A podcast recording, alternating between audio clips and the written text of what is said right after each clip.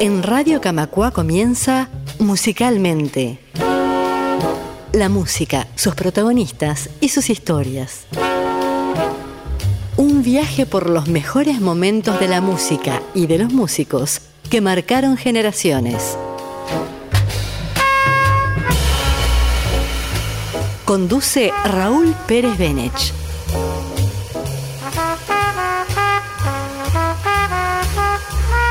Una producción de Radio Camacua, la radio de EBU.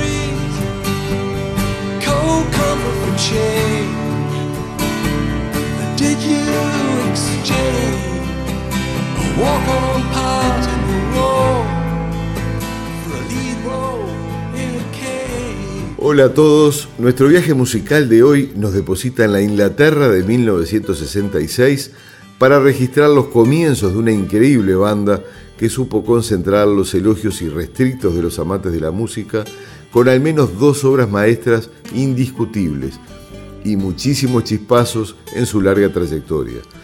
De Pink Floyd estamos hablando y entre las paradojas que se pueden encontrar a lo largo de su obra, el primero es el de titular a la banda con el nombre de dos famosos bluseros norteamericanos, cuando sus planteos musicales iniciales tenían un fuerte contenido psicodélico y poco o nada de los ilustres músicos que inspiraron el nombre.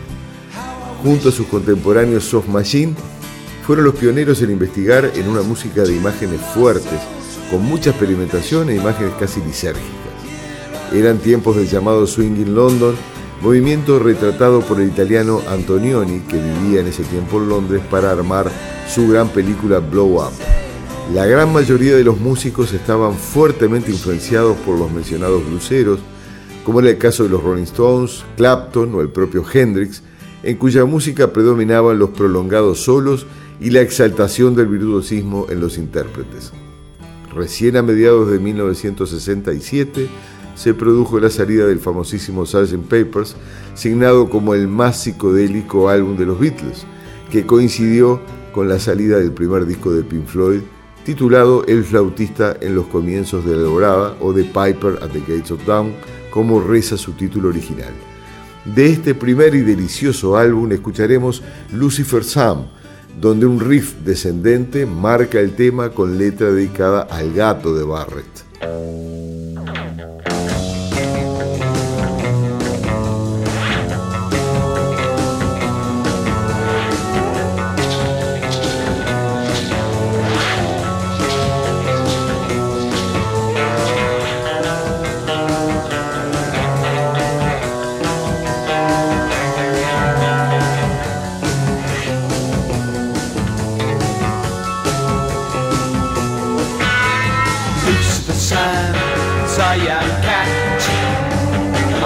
sitting by your side, always by your side.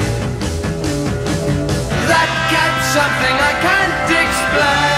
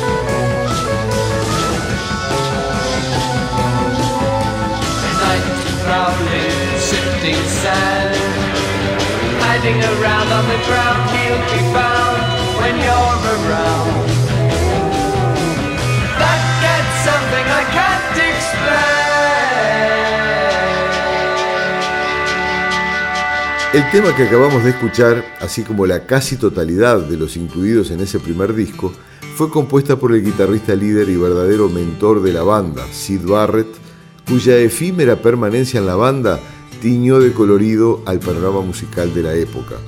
Y fue una enorme influencia para gente como David Bowie, Gong y muchos de los grupos que intervendrían en el emblemático Festival de Woodstock de 1969, que ya tuvo su programa propio musicalmente el pasado año. Barrett comienza a tener problemas psiquiátricos y adictivos, y los otros miembros, viendo que no podían ya tocar en vivo, deciden seguir el camino con la incorporación de otro guitarrista, David Gilmour, que se integró al grupo ya a partir del segundo álbum, el transicional A Saucer Full of Secrets, que tuvo menor éxito comercial que su predecesor. De este disco, que solo contenía un tema compuesto por Barrett, escucharemos el excelente Let There Be More Light.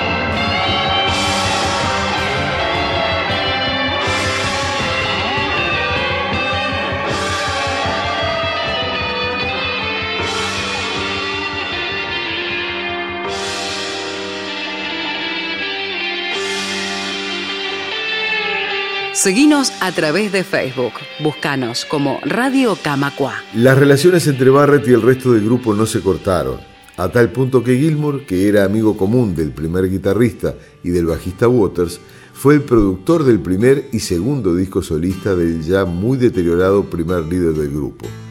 Pinceladas de la influencia que dejó Barrett en el grupo se encuentran a lo largo de toda la obra posterior de Pink Floyd, marcadamente en los discos Wish You Were Here y The Wall.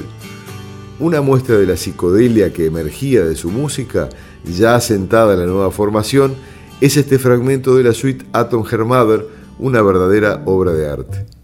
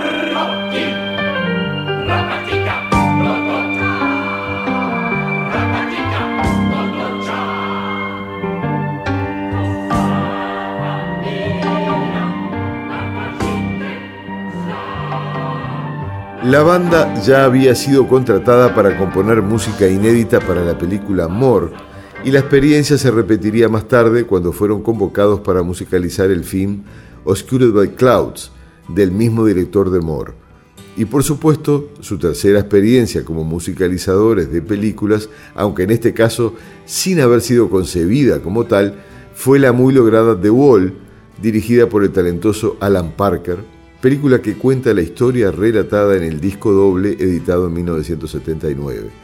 De la época previa al primer gran disco de la banda, del que hablaremos en el próximo bloque, va como aperitivo One of These Days, tema extraído de su álbum Medal, en el que se advierte un giro de su música desde la psicodelia al rock progresivo. Nótese el formidable pulso que le otorgan los dos bajos que aparecen desde el comienzo, tocados por Gilmour y Waters.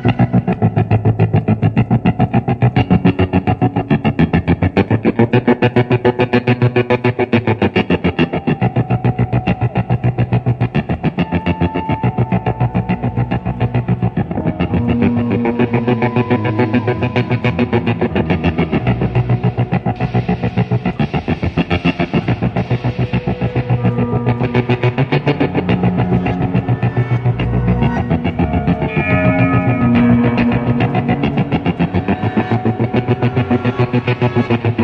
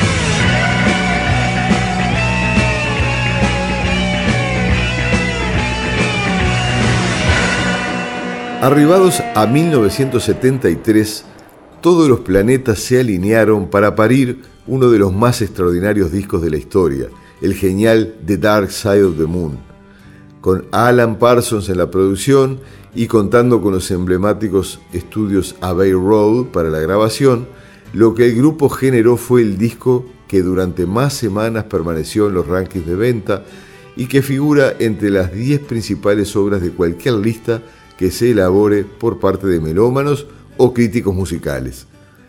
La introducción de sonidos cotidianos, coros celestiales, cintas regrabadas y la casi totalidad de recursos técnicos a los que se podía acceder en la época, más el grupo sonando realmente con una simbiosis total, dieron lugar a estas maravillas que escucharemos.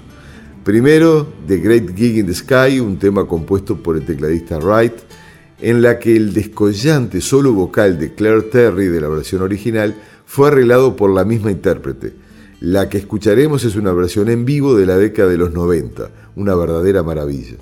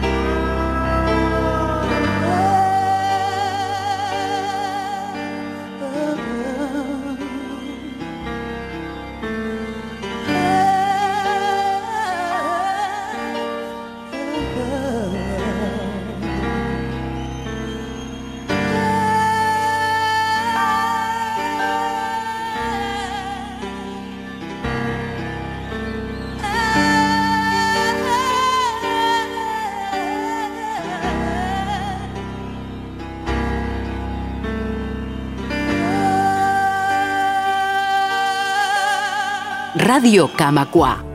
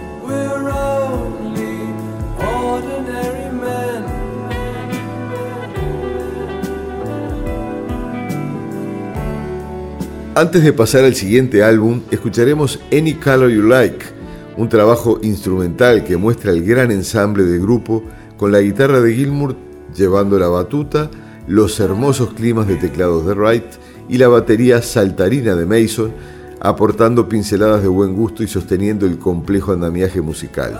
Esta es la versión original del disco, un gran disfrute para los oídos.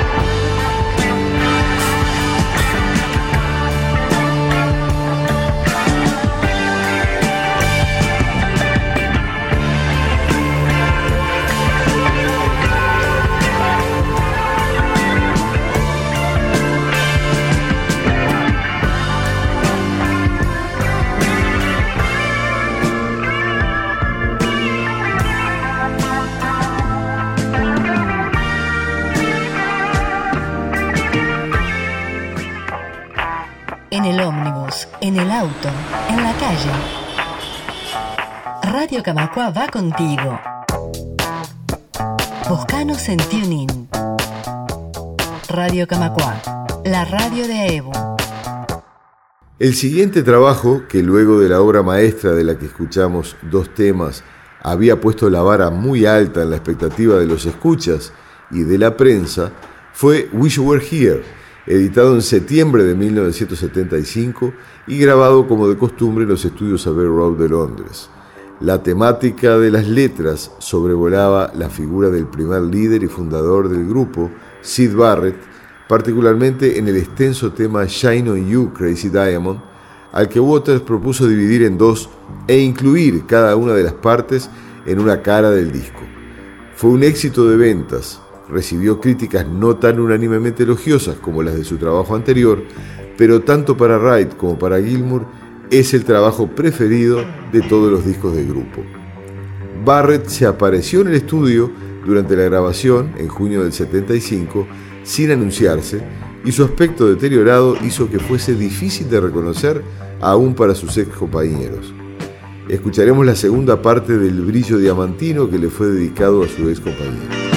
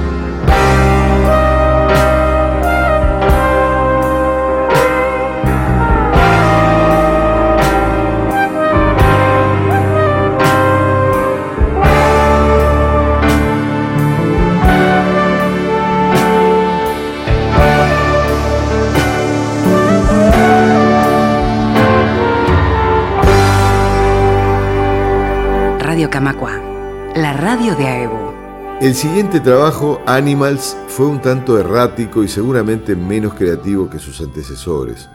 Fue lanzado con mucha fanfarria, con un icónico y enorme cerdo inflable sobrevolando la ciudad, el que se ve reflejado en la portada del disco. Ya las relaciones internas eran tirantes y Waters había tomado claramente las riendas del grupo, correspondiéndole las decisiones principales. Quedaba aún por delante una tremenda obra como lo es The Wall, pero todo apuntaba a que las tensiones llevarían pronto a un inexorable final. Del fallido pero entrañable Animals escucharemos Pigs.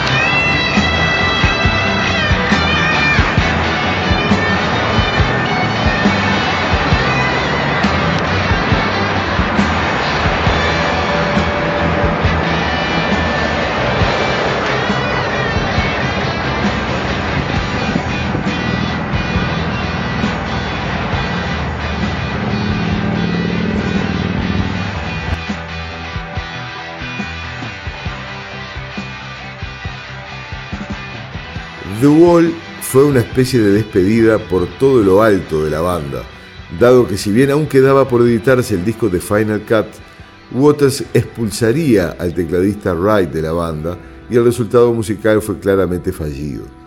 El disco doble The Wall, editado en diciembre de 1979, era un recorrido por los fantasmas de Waters, en cuyos temas se mezclaban críticas durísimas a la educación inglesa, alusiones directas a la Segunda Guerra Mundial que se había llevado a su padre cuando aún era un niño, y luchas interiores que se manifestaban en una obra en la que la intervención creativa de sus compañeros fue muy reducida. De este gran éxito de ventas que fue llevado magistralmente al cine por Alan Parker, escucharemos una versión en vivo de uno de los escasos temas con protagonismo creativo de Gilmour, autor de la música Comfortably Numb.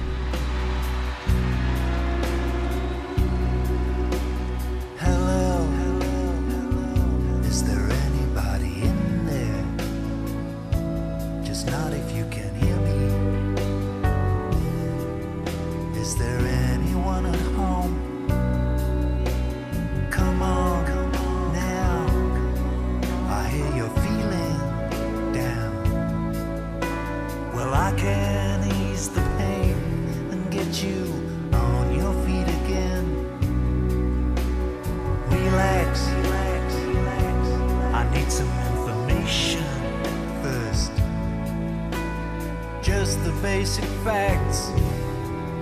Can you show me where it hurts? There is no pain you are receding. A distant ships smoke.